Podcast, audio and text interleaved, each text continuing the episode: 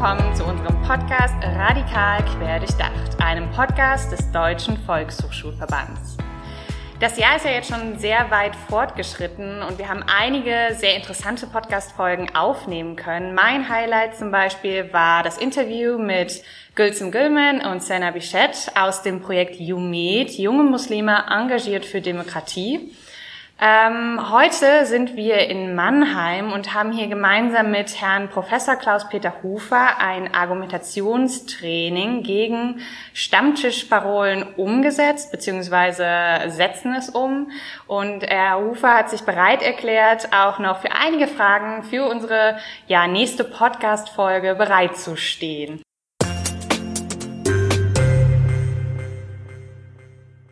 Herzlichen Dank, ähm, Herr Hufer, und willkommen zu diesem Podcast. Ja, ich freue mich. Vielen Dank für die Möglichkeit.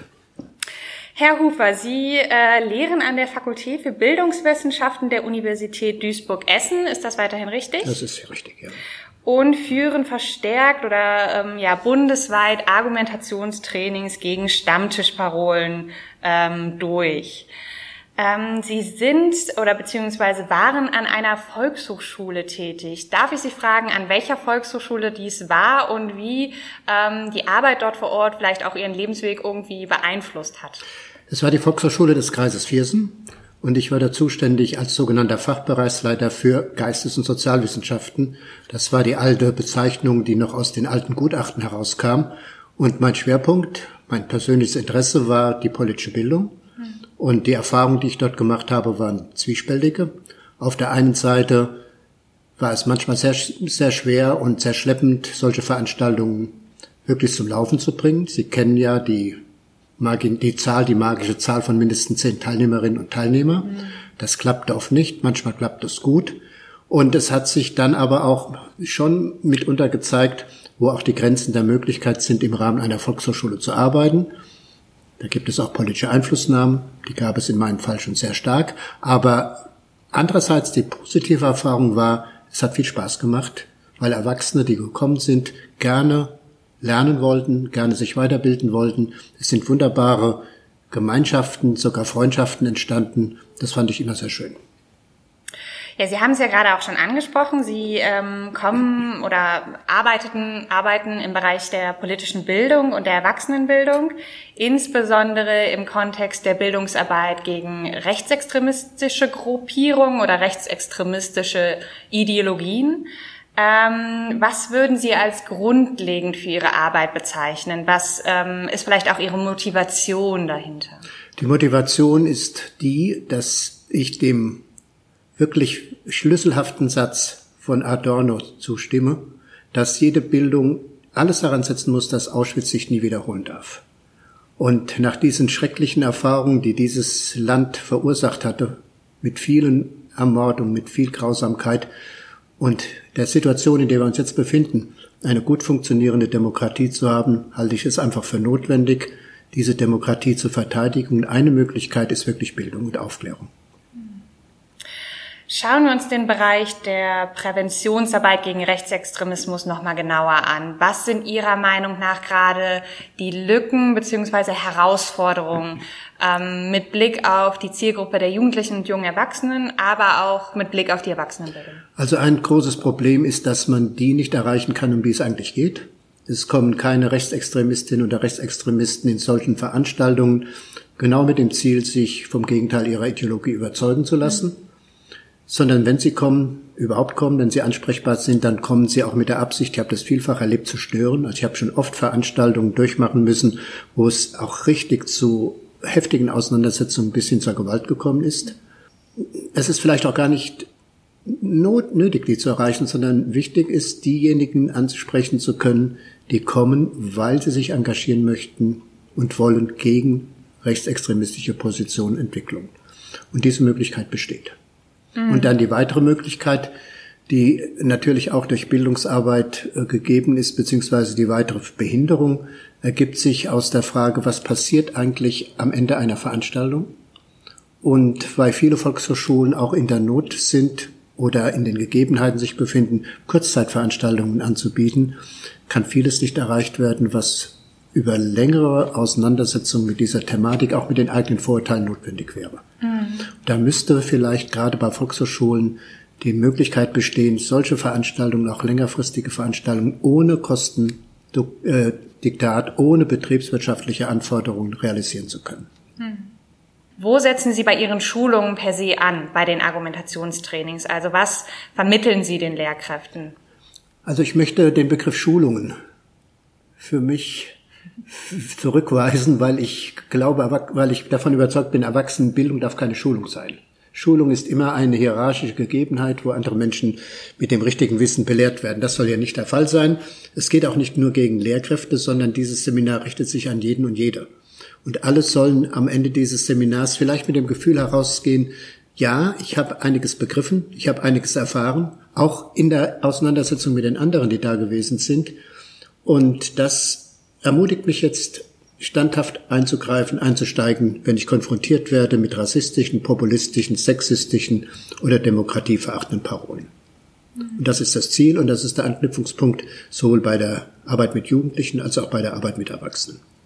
Können Sie vielleicht exemplarisch eine Übung beschreiben oder benennen, die Sie in Ihren ähm, Argumentationstrainings äh, umsetzen? Ich glaube, das wäre sehr spannend oder interessant für unsere Zuhörer. Also der Kern dieses Argumentationstrainings ist äh, ein Rollenspiel oder es sind mehrere Rollenspiele.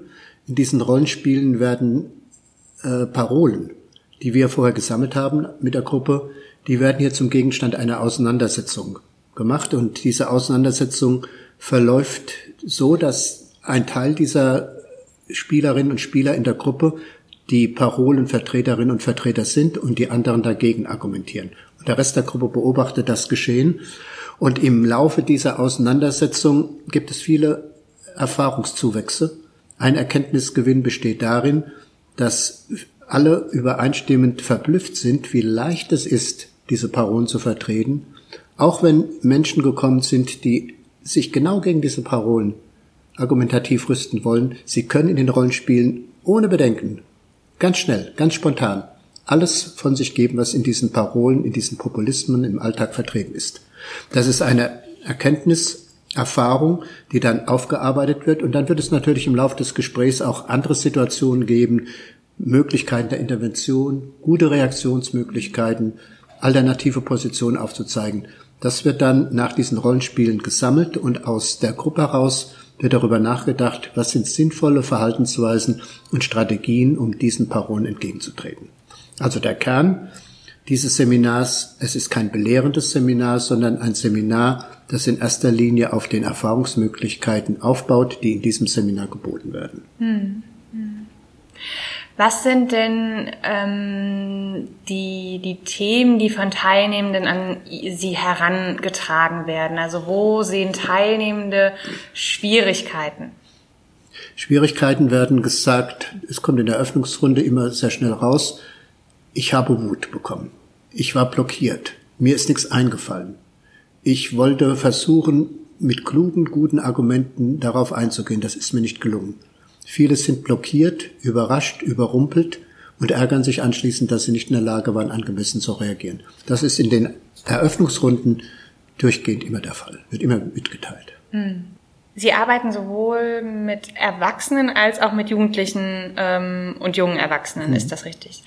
Wo sehen Sie Unterschiede in den Trainings oder in den Verhaltensweisen der teil jeweiligen Teilnehmenden? Also können Jugendliche vielleicht mit einer entspannteren und offenen Art an das Thema herangehen und Erwachsene sind schon zu verkopft? Also im Laufe der Zeit verdichten sich bei Erwachsenen noch feste Einstellungsmuster. Jugendliche sind offener, sind spontaner, sind auch ja lernbereiter. Und Erwachsene sind oft mit festen Meinungen und manchmal auch Stereotypen, die sie auch hier einbringen. Das bedeutet nicht, dass die Arbeit dadurch schwieriger ist, aber es ist anders. Mhm. Die Sprache ist eine andere, und natürlich auch die Möglichkeiten, solche Parolen kennenzulernen, sind andere. Bei Jugendlichen spielt das Internet eine ganz große Rolle, die sozialen Medien, bei Erwachsenen weniger. Hm. Ja. Sie haben äh, im Auftrag, Auftrag des Projekts Prävention und gesellschaftlicher Zusammenhalt die Artikelserie zum Thema Argumente gegen Stammtischparolen verfasst. Hm. Ähm, da ging es auch um die Aufnahme von neuen Informationen, also hm. wie Menschen Informationen aufnehmen, ob sie diese ähm, ja abwerten oder offen dafür sind. Was hat die Verarbeitung von neuen Informationen mit der Entwicklung von Stereotypen Weltsichten mhm. zu tun? Das Problem, in dem wir uns alle befinden, ist das Problem einer Informationshäufung, die wir nicht mehr kanalisieren können. Die absurde Situation besteht darin, dass das Internet im Grunde genommen alle demokratischen Möglichkeiten bieten würde und gleichzeitig aber durch den schnellen Zugriff, durch die Vielfalt der Akteure, die da unterwegs sind, auch ähm, Informationen kanalisieren. Informationen werden dann auch oft nur noch selektiv wahrgenommen. Und das ist, glaube ich, ein ganz zentrales Problem für jede Bildungsarbeit. Selektive Wahrnehmung. Das ist auch, glaube ich, nachvollziehbar. Wie soll man in dem Dschungel dieser Rieseninformations, des Rieseninformationsurwalds eigentlich noch einen Weg finden? So bleibt man oft und gerne bei den alten Vorurteilen und Stereotypen hängen. Und das erschwert jede Bildungsarbeit und führt dazu, dass in den in der Aufnahme von Informationen gerade bei diesem Thema Stammtischparolen das Phänomen der kognitiven Dissonanz eine Rolle spielt. Mhm. Das bedeutet, dass Informationen und Erkenntnisse und Aussagen, die dem alten Weltbild, dem alten Vorteil widersprechen, zunächst einmal abgewehrt werden. Und damit umzugehen und damit sozusagen Möglichkeiten zu schaffen, andere Erfahrungen zuzulassen, Ambiguitäten, Widersprüche zuzulassen, die eigene festgefahrene Meinung auch in Frage zu stellen, das ist die harte Arbeit von Bildung. Hm, hm.